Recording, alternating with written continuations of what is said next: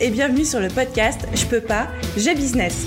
Je suis Aline, coach business chez The Boost et chaque semaine avec ce podcast, je vous donne les stratégies, les conseils, les astuces et surtout l'énergie pour booster votre business et accélérer vos résultats. Alors mettez-vous à votre aise, installez-vous confortablement et c'est parti pour l'épisode du jour. Hello tout le monde et du coup ravi de vous retrouver pour cette troisième partie de notre foire aux questions et encore un grand merci à tous ceux qui ont pris le temps de m'envoyer euh, leurs petites questions. Je me régale à vous répondre et j'espère que vous de votre côté vous en tirez un maximum de valeur, d'astuces, de conseils, etc. C'est vrai qu'en vous répondant Bon, qu'on soit clair, chaque question pourrait donner lieu à un podcast entier, mais j'espère vous donner suffisamment d'astuces concrètes et précises pour que vous puissiez les appliquer d'une manière ou d'une autre à votre propre business. Donc, on reprend aujourd'hui avec la question numéro 41, qui est la question quelle est ton anecdote la plus what the fuck avec un client? Euh, Alors, une anecdote what the fuck? Ah oui, je sais, un truc en plus, je vous en ai jamais parlé. Quand j'étais retoucheuse photo, à un moment, j'étais contactée pour un job et on me disait oui, retouche euh, X images par jour et c'était un, un, tarif mais faramineux. Je crois que le tarif est de 700 ou 800 euros par jour, ce qui est, ce qui est énorme. Et en fait, c'était pour bosser pour des images pornographiques. Donc voilà, ça c'était le plus what the fuck. J'ai pas pris. Je me suis posé la question, mais j'ai pas pris le job. Euh, effectivement, il faut savoir que des retoucheurs photos qui acceptent de retoucher ce genre d'image toute la journée, donc d'en bouffer toute la journée littéralement, c'est très rare. Et donc du coup, c'était quelque chose qui est absolument hyper bien payé. Je n'ai pas pris le job bah, pour des raisons évidentes d'éthique et parce que j'avais pas vraiment envie de consommer ce genre d'image toute la journée. Mais voilà, c'était mon anecdote un peu euh, un peu what the fuck. Question numéro 42. Comment se prénomment tes chaussons? Ah bah voilà, on reparle de mes chaussons. Euh, mes chaussons n'ont pas de nom, mais on pourrait leur en donner un. Bon, je vais les appeler Jules et Jim, tu vois Jules et Jim. Jules et Jim. bon voilà, mes chaussons ont un prénom. Je ne sais pas si vous êtes du genre comme moi à donner des prénoms à plein de choses. Mes plantes ont des noms chez moi. La plupart de mes plantes ont des noms, il faut que vous le sachiez. Et pour la petite anecdote, mon orchidée s'appelle Murphy parce que dès que des gens prennent leur, mon orchidée chez eux pour s'en occuper quand je voyage, quand je suis pas là, etc., parce que l'orchidée ça demande du soin, il leur arrive toujours des couilles. Du coup, euh, pardon, des problèmes. du coup, mon orchidée s'appelle Murphy. Question numéro 43. Comment organises-tu tout ce qui est devis, contrat, facture Je veux tout savoir? Bah, je sais pas trop. En fait, moi, j'utilise un logiciel de facturation et de comptabilité parce que je ne suis plus auto-entrepreneur, je suis en, entreprise individuelle, donc je travaille avec un expert comptable, donc j'utilise la plateforme en ligne Time sur laquelle il peut se connecter lui aussi, il peut travailler pour effectuer euh, mes déclarations de chiffre d'affaires, mes déclarations d'impôts, mes, déclarations de TVA, etc. Donc en fait, je travaille avec le logiciel Time et je pense que même si j'étais re-micro-entrepreneur pour une raison X je continuerai à bosser avec un logiciel en ligne parce que c'est euh, extrêmement efficace. Et ce que je fais, c'est que euh, je le fais une fois par mois, à la fin de chaque mois, je me connecte et je, je tous mes justificatifs. Je upload tous mes justificatifs, je crée toutes les factures de tout ce que j'ai vendu dans le mois, etc. Sauf si un client me contacte en cours de mois en me disant je peux avoir une facture pour X ou Y Presta qui vient de, qui vient de réaliser ou X ou Y formation qu'il vient d'acheter chez moi, je lui fais évidemment la facture sur le moment. Mais sinon, on va dire que je m'en occupe une fois par mois via mon logiciel en ligne qui s'appelle Time, T-I-I-M-E. Il y a une version gratuite pour les auto-entrepreneurs qui s'appelle Time A-E.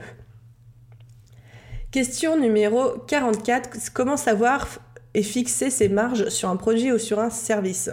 Alors, question, question un peu, euh, un peu euh, technique. On va dire, je ne suis pas la plus carrée et la plus euh, compétente dans ce genre de questions, tout simplement parce que moi, je suis en prestation de service. Donc mes tarifs, évidemment, j'ai conscience de mon taux horaire minimum que j'ai envie de pratiquer, mais je fixe surtout mes tarifs avec mes tripes. Avec, mon instinct, aujourd'hui je ne me casse plus vraiment les pieds à calculer le, nombre d'heures, euh, le, coût euh, par rapport à mes logiciels, machin, machin, je le fais vraiment à l'instinct. Jusqu'ici, ça a toujours très bien marché. Après, pour ceux qui ne peuvent pas le faire ou qui n'arrivent pas à le faire de cette manière-là ou qui ont besoin de le faire de manière beaucoup plus logique et scientifique, calculez votre taux horaire dont vous avez besoin. On parle en termes de chiffre d'affaires tout le temps, vraiment tout le temps chiffre d'affaires. Donc vous, vous vous, vous dites tous les mois, j'ai besoin de, on va dire, j'ai n'importe quoi, 1200 euros net, donc ça me fait 2000 euros de chiffre d'affaires. Et sachant que j'ai X ou Y euh, logiciel en plus que je dois payer, ou X ou Y charge, ou local, ou facture à payer, donc il faut que je me fasse 3000 euros de chiffre d'affaires. Et je sais que je dois me faire 3000 euros de chiffre d'affaires pour payer tous mes frais, pour payer, euh, pour payer euh, tout ce que je dois payer, mes charges, etc.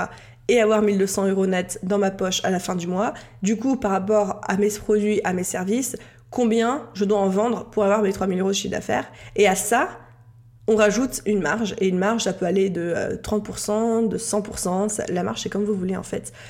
Je dirais qu'une marge, c'est bien qu'elle soit de minimum, minimum 15-20%. Mais ça, c'est encore une fois, c'est juste moi qui dis ça. Hein. Il n'y a pas de, loi qui dit qu'il faut y avoir 15-20% de marge. Mais effectivement, votre marge, c'est important d'en inclure une quand même dans ce que vous faites. Moi, moi elle dépend en fait de mes produits. Hein. J'ai des produits, j'ai des offres sur lesquelles ma marge est à 10%. J'en ai d'autres où elle est à 35%. J'en ai d'autres où elle est à 40%. Enfin, ça dépend beaucoup. Mais c'est important d'avoir une marge parce que c'est sur votre marge que vous allez pouvoir réinvestir dans votre business, investir dans des formations, faire grossir le schmilblick. Voilà, j'ai un peu pris des, tours et des, et, des j'ai un peu rallongé le chemin, mais j'espère avoir répondu à la question. J'espère surtout que c'était très clair. Non, question numéro 45. Combien d'heures travailles-tu en moyenne par semaine? Moi, je ne compte même pas. Je crois que j'ai déjà répondu à cette question dans la première partie. Je travaille en moyenne ah ah non j'ai répondu par jour, donc je travaille en moyenne, on va dire 7 heures par jour. Donc, euh, allez, on va dire 40 heures par semaine parce que je on va on va pas se mentir, je travaille le week-end quelques heures. Je ne devrais pas, en principe, mais en fait, en pratique, je travaille tout, tout, le temps quelques heures dans le week-end. Question numéro 46, comment tu vois ta vie dans 5 ans? Alors, je vous ai déjà dit dans 10 ans, mais dans 5 ans, je pense que euh, je ferai aussi des conférences, euh, des workshops, des séminaires. Je serai toujours coach business. Je me vois juste moins coacher en individuel, mais surtout avoir mon business articulé autour d'une formation principale et faire beaucoup de présentiel ensuite en dehors de ça. Euh, côté personnel, encore une fois, je suis dans le flou. Je me verrai peut-être en couple, tiens. Maintenant que je vous en parle, peut-être que je serai en couple dans 5 ans. J'en sais rien, on verra les amis. Franchement, on verra. Affaire à suivre. Question numéro 47. Comment créer sa chaîne YouTube avec la réglementation, les liens vers les sites, etc.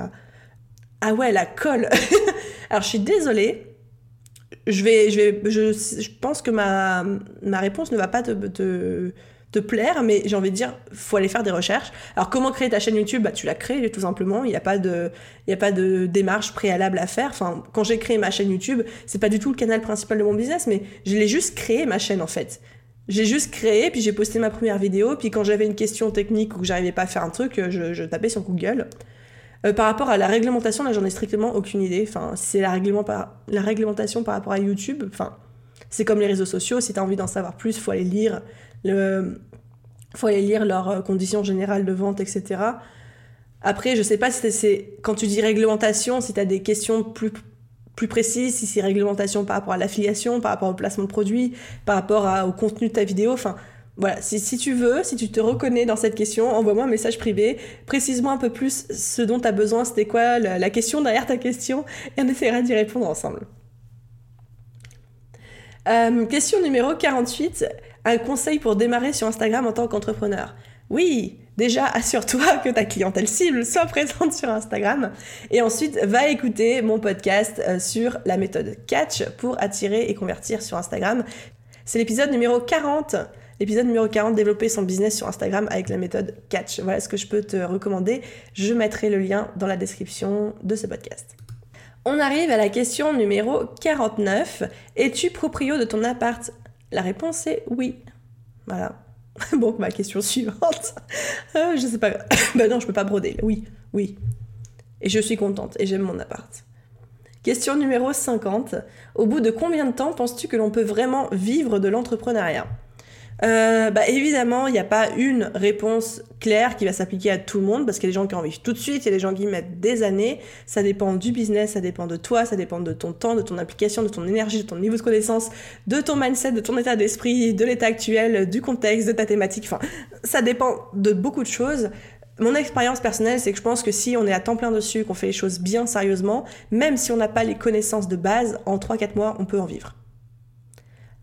Et quand je dis vraiment vivre, c'est-à-dire à la fin se tirer un SMIC dans sa poche, je pense qu'en 3-4 mois, c'est tout à fait possible, à condition d'être à 100% dedans, 100% de son temps, 100% de son énergie, 100% de son état d'esprit. Et même si on n'a pas toutes les connaissances de base, en 3-4 mois, on peut suffisamment se former dans tous les domaines nécessaires pour commencer à en vivre. Encore une fois, c'est évidemment mon point de vue. Je le répète à chaque fois, mais tout ce que je vous partage, je le partage sur la base de ce que moi j'ai vécu et de ce que j'observe chez mes coachés. Je peux pas en faire une généralité, donc évidemment, il y aura toujours des contre-exemples à tout ce que je raconte. Bon, allez, question numéro 51. Comment tu as fait pour avoir envie et accepter de montrer ta tête en vidéo? J'ai du mal. C'est Pareil, exactement ce qu'on disait dans je sais plus quelle partie sur la question d'être soi-même, d'être authentique, d'être naturel, etc. C'est ça, c'est accepter de se dire qu'on va être jugé dans tous les cas et s'en foutre, accepter de s'en contrefiche.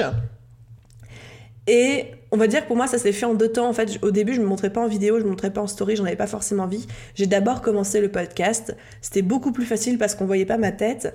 Et en fait, de fil en aiguille, l'envie de faire des vidéos est venue.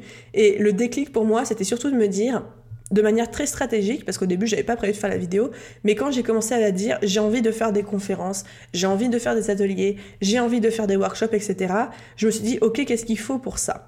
Et en analysant un peu tout, je me dis, bah, il faut que les gens, pour qu'ils aient envie de me confier ce genre de truc, il faut déjà que j'en ai fait, que j'en ai à montrer, mais il faut aussi que je, montre ma tête. Parce que la première étape pour parler en public, c'est déjà d'accepter de montrer sa tête sur les réseaux sociaux pour que les gens qui puissent te donner ces, ces, ces conférences, ces workshops, ces ateliers, lesquels les gens te contactent, ils vont pas te contacter si toi-même tu te montres pas parce qu'ils sauront pas euh, de quoi tu as l'air, ils verront pas l'énergie que tu dégages. Donc je me suis dit, bon, il faut que je fasse de la vidéo pour pouvoir ensuite être contacté pour réaliser mon rêve de faire des conférences. Donc, on va dire que le déclic, il s'est fait à ce moment-là. Donc, déjà, vu que j'avais une bonne raison de le faire, je me suis mise à le faire. Puis ensuite, c'est devenu un jeu, c'est devenu un plaisir, etc.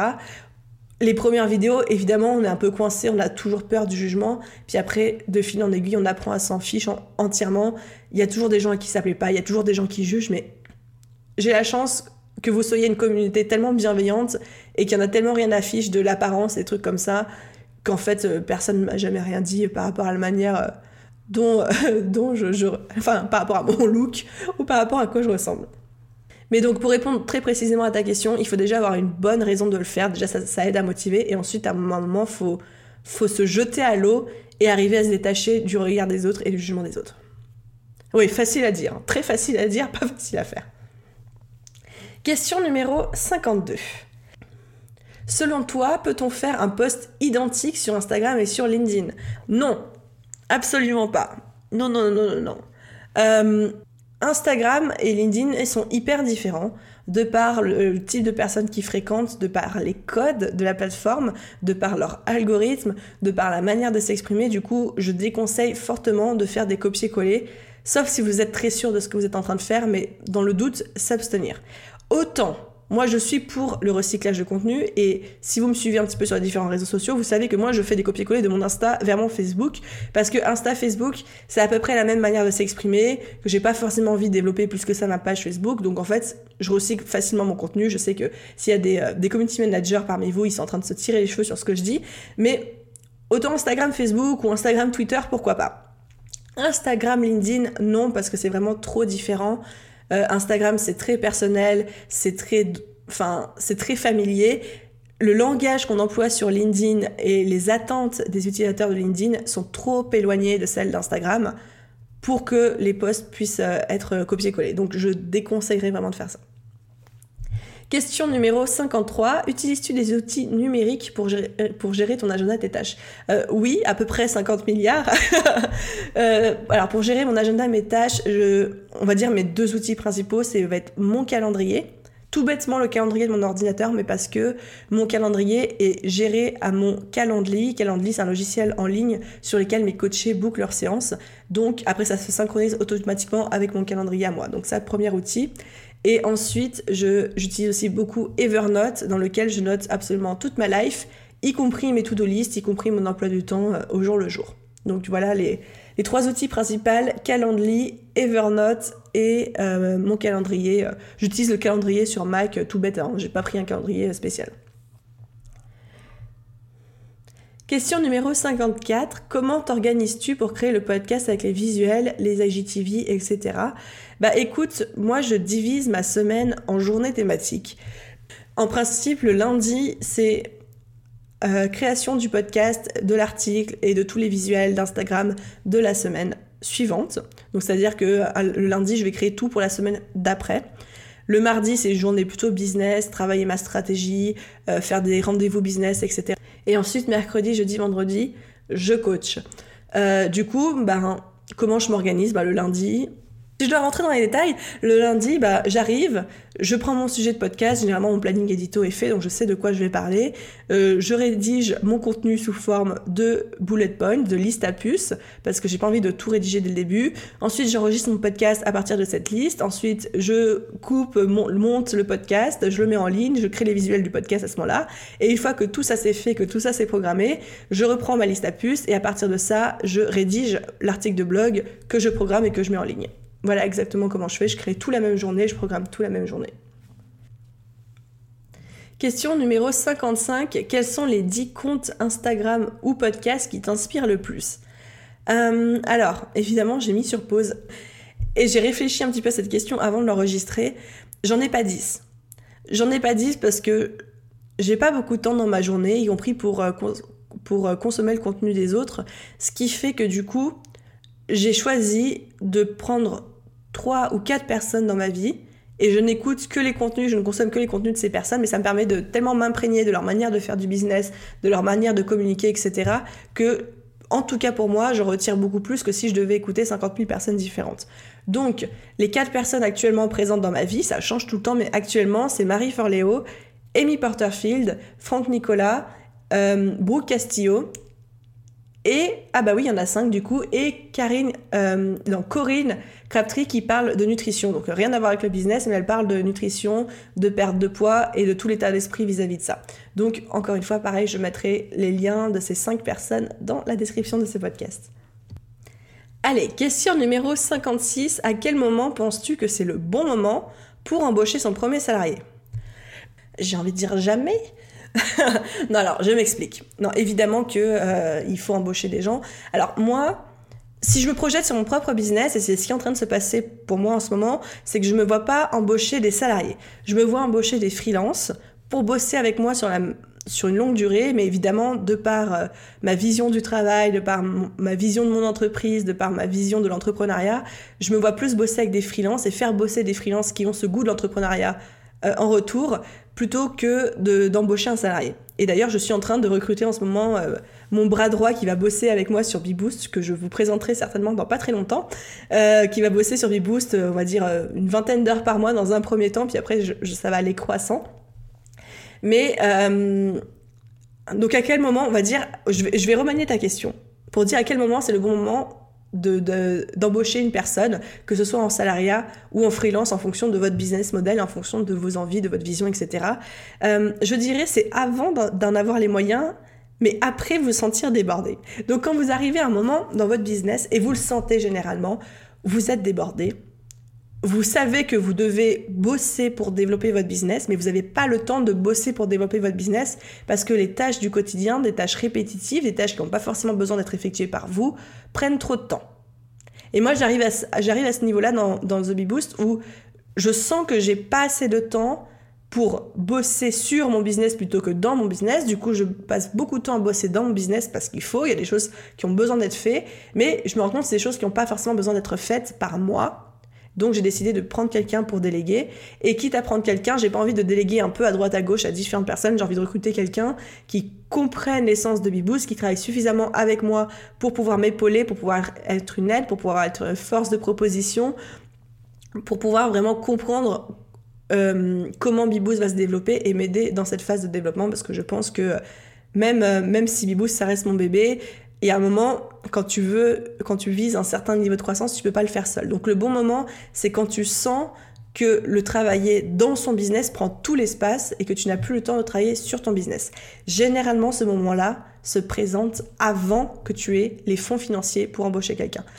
Alors je dis pas qu'il faut embaucher à perte, je dis juste que et c'est mon dilemme, hein, moi j'ai beaucoup de ça personnellement, beaucoup de mal personnellement vis-à-vis de ça actuellement, mais il faut savoir embaucher en se disant bah, peut-être que les premiers mois, ça va être un peu serré pour payer la personne et que je vais devoir moi me priver un petit peu et faire des sacrifices, mais que si je me trompe pas, dans quelques mois, je commence à rentabiliser cet investissement parce que j'aurai eu le temps nécessaire pour me consacrer au développement de mon business qui du coup génère plus de chiffre d'affaires et du coup je peux payer cette personne.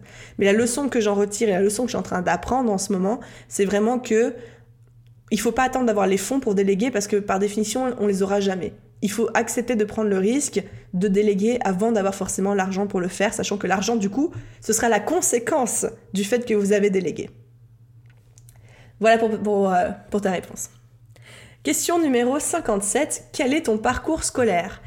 Alors, mes très chers amis, j'ai une licence en production audiovisuelle, c'est-à-dire que j'ai fait une école de cinéma et que mon rêve c'était de devenir une productrice et que c'était même très précis, je voulais devenir productrice sur les films publicitaires de quartier avec la Panthère parce que j'ai trouvé magnifique. Donc je voulais la production audiovisuelle pour ceux qui ne connaissent pas, c'est tout ce qui est l'organisation, la gestion des financements, la gestion des autorisations, la gestion, l'organisation des tournages en fait. C'est le producteur, c'est celui qui organise tout, qui chapeaute tout le projet et euh, qui fait la maman de tout le monde sur le plateau de tournage. Mais euh, voilà. Donc j'avais envie d'être cette personne qui, euh, qui crée le projet, enfin qui crée le projet de A et qui s'occupe de toute l'organisation. Ensuite, après ça, j'ai fait un an en école de pub et de marketing, mais j'ai pas aimé, donc j'ai arrêté et je me suis barrée à New York. Donc voilà. Bon, en un an, j'ai validé quand même une, une, équivalence de licence parce que j'étais arrivée directement en troisième année. Donc voilà, j'ai une licence en cinéma, une licence en euh, marketing, publicité, et ensuite l'expérience de la vie, n'est-ce pas? Donc voilà, je fais 4 ans d'études après mon bac. Ah oui, bah, euh, au niveau du bac, j'ai fait un bac L. Voilà, bac littéraire. Question numéro 58, comment créer un feed Instagram beau et marquant autour de sa marque? Déjà, pour avoir l'aspect marquant, il faut que ton feed Instagram soit en cohérence avec ton identité visuelle, c'est-à-dire les, couleurs de ta marque. Et ensuite, j'irai pour que sa marque il faut peut-être que tu aies des espèces de petits templates, c'est-à-dire des, des, des posts types qui reviennent régulièrement où tu modifies juste le titre, où tu modifies juste l'image, etc. Mais une espèce de mise en page, en fait, qui fait que les gens ont compris que c'était toi parce qu'ils voient nulle part, ils voient ça nulle part ailleurs et qu'ils le voient régulièrement chez toi. Donc peut-être avoir voilà ces espèces de petits templates qui reviennent. Et pour que ce soit beau, bah disons qu'il faut que effectivement que ce soit cohérent au niveau des couleurs. Moi, généralement, je dis voilà, vous avez deux trois couleurs principales pour votre feed, peut-être deux trois couleurs euh, complémentaires, mais ne dépassez pas cinq ou six couleurs sur votre feed Instagram. Ça peut vous donner une base, dont trois couleurs principales ou deux d'ailleurs. Bon, les, graphistes et les, euh, les professionnels de l'image et de l'identité visuelle, vous, vous me direz si vous êtes d'accord avec ça ou pas. Et ensuite, comment créer ce feed Instagram pour qu'il soit beau? Plusieurs options. Ou alors, vous avez du talent, vous êtes doué au niveau visuel et vous le faites vous-même, ou alors vous déléguez ça à un graphiste, il y a des gens qui font très très bien ça, ou alors vous pouvez acheter des templates de feed directement, il y a des sites comme Etsy ou des sites comme Creative Market, donc je mettrai aussi les liens en description, qui vous proposent d'acheter des templates de peut-être 15 ou 20 posts et qu'ensuite après vous pouvez remanier à votre guise, mais qui vous permettent évidemment d'avoir cette cohérence euh, visuel et, que ce soit agréable à l'œil, etc. Donc, soit vous le faites vous-même, soit vous le déléguez à un graphiste, soit vous pouvez acheter un template préfet et ensuite le personnaliser avec vos images, avec vos polices, avec vos couleurs, etc. Question numéro 59. Donc, depuis combien de temps es-tu dans l'entrepreneuriat? Depuis 2015, donc depuis 5 ans maintenant. Ah bah dis donc on commence à être vieux. Hein. Voilà, voilà, depuis 5 ans. Sachant que mes premières années, jusqu'à 2000, euh, jusqu'à fin 2018, j'étais dans l'entrepreneuriat, enfin j'étais freelance, mais je ne m'intéressais pas à l'entrepreneuriat en tant que soi. Hein. J'avais pas de compte Instagram, j'avais pas de réseaux sociaux, je faisais pas de marketing, j'étais juste freelance, mais j'étais entrepreneur, j'étais à mon compte, etc. Et après, ensuite, c'est que à partir de 2018, fin 2018, quand j'ai commencé The Boost, que je me suis vraiment intéressée à l'entrepreneuriat, que je me suis dit entrepreneur et que j'ai commencé à en parler. Question numéro 60. Combien as-tu investi pour ton business? Wow, euh, beaucoup. Franchement, j'investis beaucoup pour mon business. Franchement, si je compte mes formations, que ce soit mon école de coaching ou les formations en ligne que j'achète, si je compte les logiciels que, euh, j'achète, si je compte les prestataires que je paye, depuis 5 ans, franchement, alors je dis à peu près, hein, j'ai pas fait le calcul, Et je vais pas le faire parce que ça va me faire peur, mais je pense qu'on va pas être loin des 30 000 euros. En 5 ans. En fait, les premières années, j'ai pas beaucoup investi, mais l'année dernière, en 2019, j'ai investi plus de 10 000 euros pour mon business entre les formations, les prestataires, les logiciels, etc. Mais parce que j'avais le chiffre d'affaires qui le permettait, je pense que je vais faire la même chose cette année. Donc ouais, je pense qu'on doit être en 5 ans loin des 30 000 euros d'investis euh, dans mon business. Mais encore une fois, commencez pas à me dire je vais investir 30 000 euros. C'est proportionnel à votre chiffre d'affaires. Les premières années, la première année, je me suis formée en retouche photo, j'ai acheté une formation à 300 euros et c'était mon investissement de l'année. Et l'année d'après, je vais acheter un nouvel ordinateur et une autre formation. Donc là, peut-être que j'en ai pour 4000 euros. Et puis, l'année dernière, j'avais un plus gros chiffre d'affaires, donc j'ai acheté plein de formations, plein de logiciels. Et là, j'en ai eu, je crois, pour entre 15 000. L'année dernière, j'ai fait 15 000 euros d'investissement, tout confondu. Hein. Logiciels, formations, euh, prestations réalisées euh, à l'extérieur, euh, délégations, etc. Donc, c'est proportionnel à votre chiffre d'affaires. La seule règle, c'est qu'il faut investir. La seule règle, c'est qu'il faut investir sur soi, même si c'est 50 euros dans un cours que vous avez sur Udemy ou sur Skillshare, un truc comme ça. Investissez sur vous, formez-vous, investissez dans dans des logiciels qui vous font gagner du temps et qui rendent votre business plus facile à gérer au quotidien. Bon bah ok les gens, écoutez on a 28 minutes donc je vais clôturer cette troisième partie. Et puis les, euh, je crois qu'il nous reste 18 questions pour aller jusqu'à 78, les 18 questions je les ferai dans une quatrième partie juste après. Merci d'avoir écouté, encore une fois j'espère que ce format vous plaît, moi je m'éclate à euh, répondre à toutes vos questions et puis, euh, et puis voilà, puis à très vite, à tout de suite. Abonnez, ah oui, bah abonnez-vous, commentez, blablabla, les étoiles, vous connaissez le refrain. Merci pour tout, plein de bisous et à très vite dans la prochaine partie. Bye bye